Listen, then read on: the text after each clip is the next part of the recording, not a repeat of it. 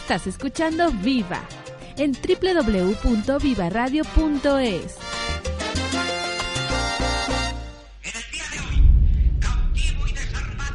Señoras y señores, hace unos momentos fuentes autorizadas del Ministerio de la Gobernación han confirmado. Radio Nacional de España en Barcelona, dirigido a cuantos españoles nos sintonicen lejos de. Acaba de fallecer por parada cardíaca como final.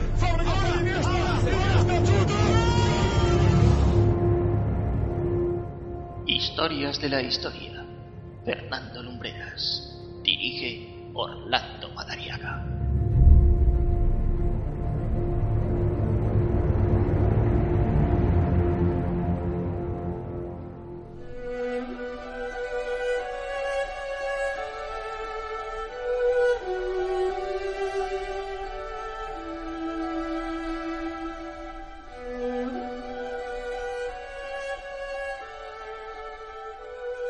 A menudo, la historia regala auténticas paradojas tan palpables y rotundas como la que protagoniza el relato que va a llenar los próximos minutos. Hoy viajamos al lejano oriente para que conozcan un extraño lugar, considerado, después de Macao, el lugar del mundo con mayor densidad de población de la Tierra. Esta noche, aquí, en Historias de la Historia, la ciudad amurallada de Kowloon.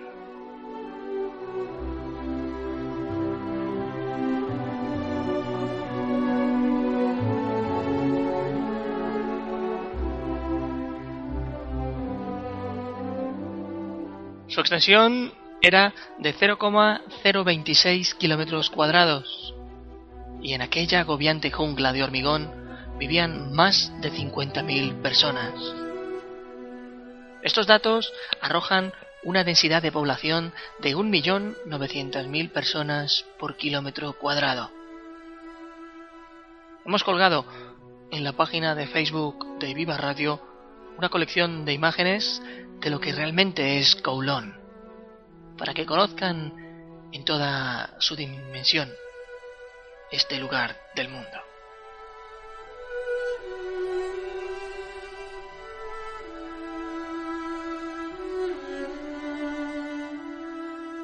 Kowloon deriva de las palabras chinas Yulon Chenku, que literalmente significa nueve dragones. Hay quien dice que ese nombre le viene dado por las ocho colinas en las que la gente ha querido ver similitud con dragones y por el emperador de China en el momento de la fundación de la ciudad, que se encuentra situada a las afueras de Hong Kong.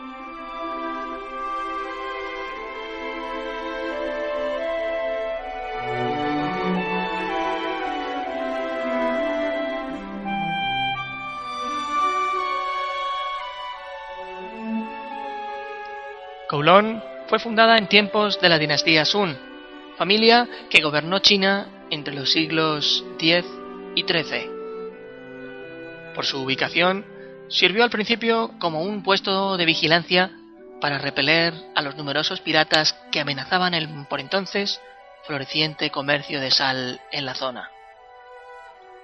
A mediados del siglo XIX se construyó una pequeña fortificación que experimentó, con el tiempo, un desigual crecimiento.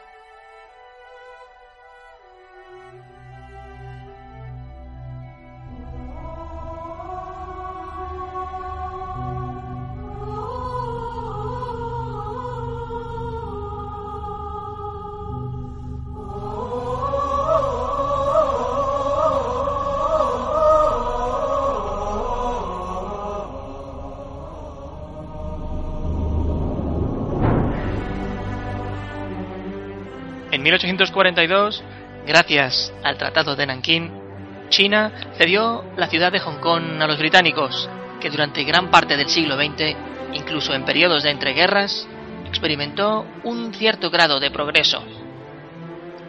En 1998, la ciudad de Hong Kong regresó a la soberanía china.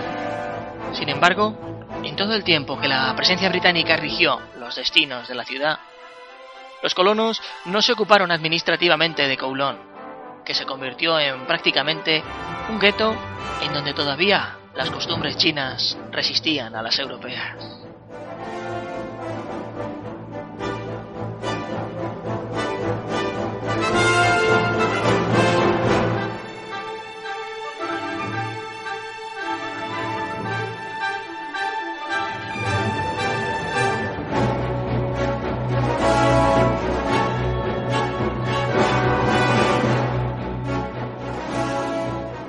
Desde su aislamiento, aquella paradoja histórica y territorial fue testigo de algunos de los capítulos más importantes de la historia de China, como la caída de la dinastía Qing, el establecimiento de la República en 1911 y la Revolución Comunista de 1949.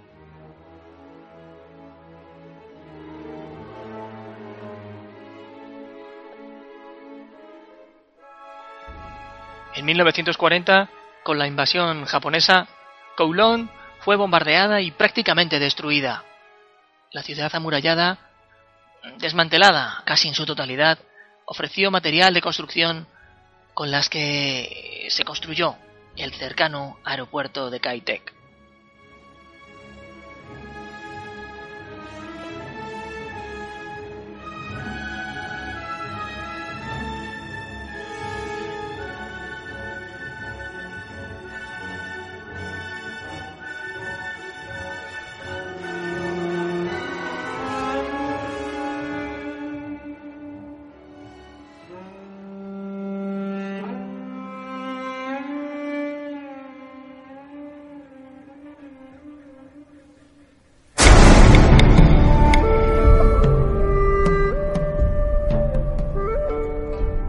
la rendición de los japoneses, la ciudad se convirtió en refugio de ciudadanos ilegales, los que vivían por entonces y otros muchos que fueron llegando. Pese a los esfuerzos británicos por desmantelar Kowloon, el lugar se convirtió en un conflictivo distrito con violencia contra todo aquel que intentara volver a derrumbarlo. Un lugar peligroso en donde el mundo de Lampa dirigía negocios relacionados con el tráfico de drogas y la prostitución. Y es que la policía de Hong Kong no tenía jurisdicción para actuar dentro de aquellos muros.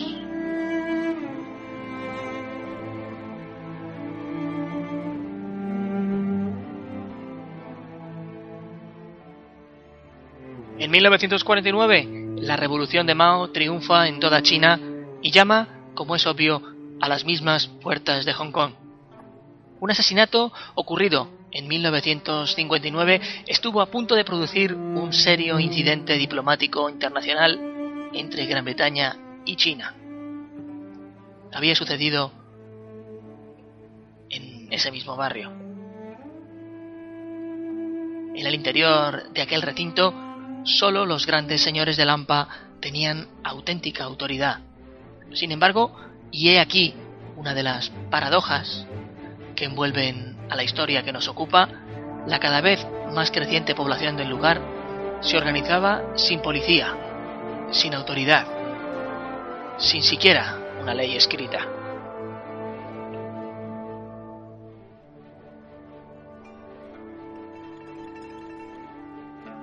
La ciudad crecía día a día sin control, con nuevos edificios creciendo en las azoteas de los que ya existían. Poco a poco fue llamada la ciudad de la oscuridad, pues era tal el grado en que las calles se estrechaban a medida que la urbe crecía, que tener luz natural era un auténtico privilegio. Y es que la urbe entera se iluminaba con tubos fluorescentes que permanecían encendidos día y noche.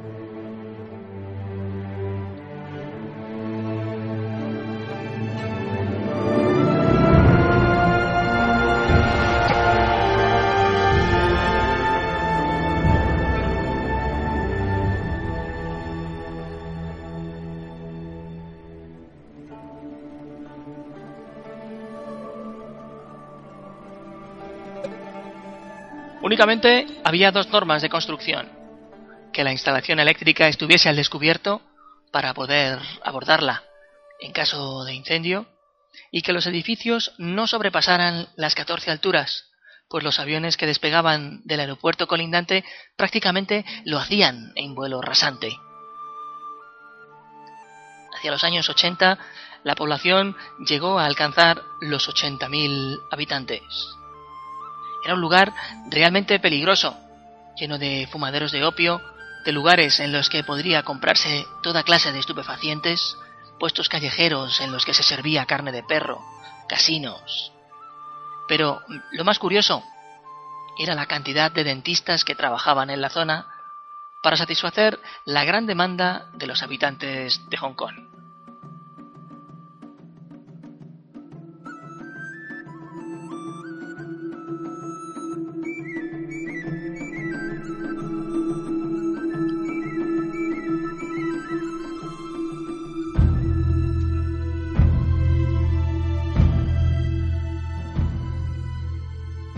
Con el paso del tiempo, las autoridades chinas y británicas se pusieron de acuerdo en que había que ocuparse de este lugar y no tardaron en firmar acuerdos para su demolición. El que selló el final del peligroso barrio de Kowloon se firmó en 1987. En 1991 comenzó el proceso de desalojo que se prolongaría durante dos años mas no sin la fuerte oposición de sus habitantes que se quejaban de las pocas ayudas recibidas y de las mínimas indemnizaciones.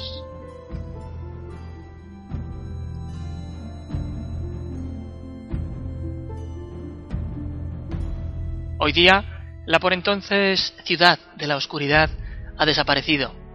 Fue demolida en su totalidad. Y en su lugar se levanta un parque creado al estilo de la dinastía Qing, con un único edificio en su interior, una pagoda. Además, media docena de cañones y dos fragmentos de muro recuerdan los orígenes del fuerte que se levantó un día.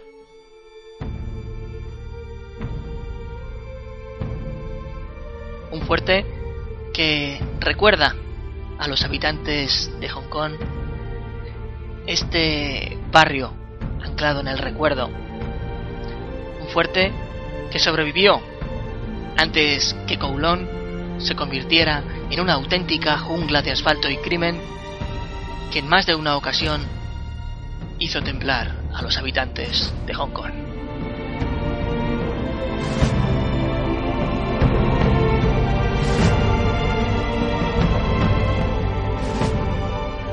Así hemos querido traérsela hoy aquí, a Historias de la Historia. Ya saben que si quieren sugerirnos algún relato, lo pueden hacer enviándonos un mensaje directo a nuestra cuenta de Twitter o bien escribiéndonos en la parte de contacto de nuestro sitio web. Nosotros regresaremos la próxima semana en un nuevo episodio de Historias de la Historia.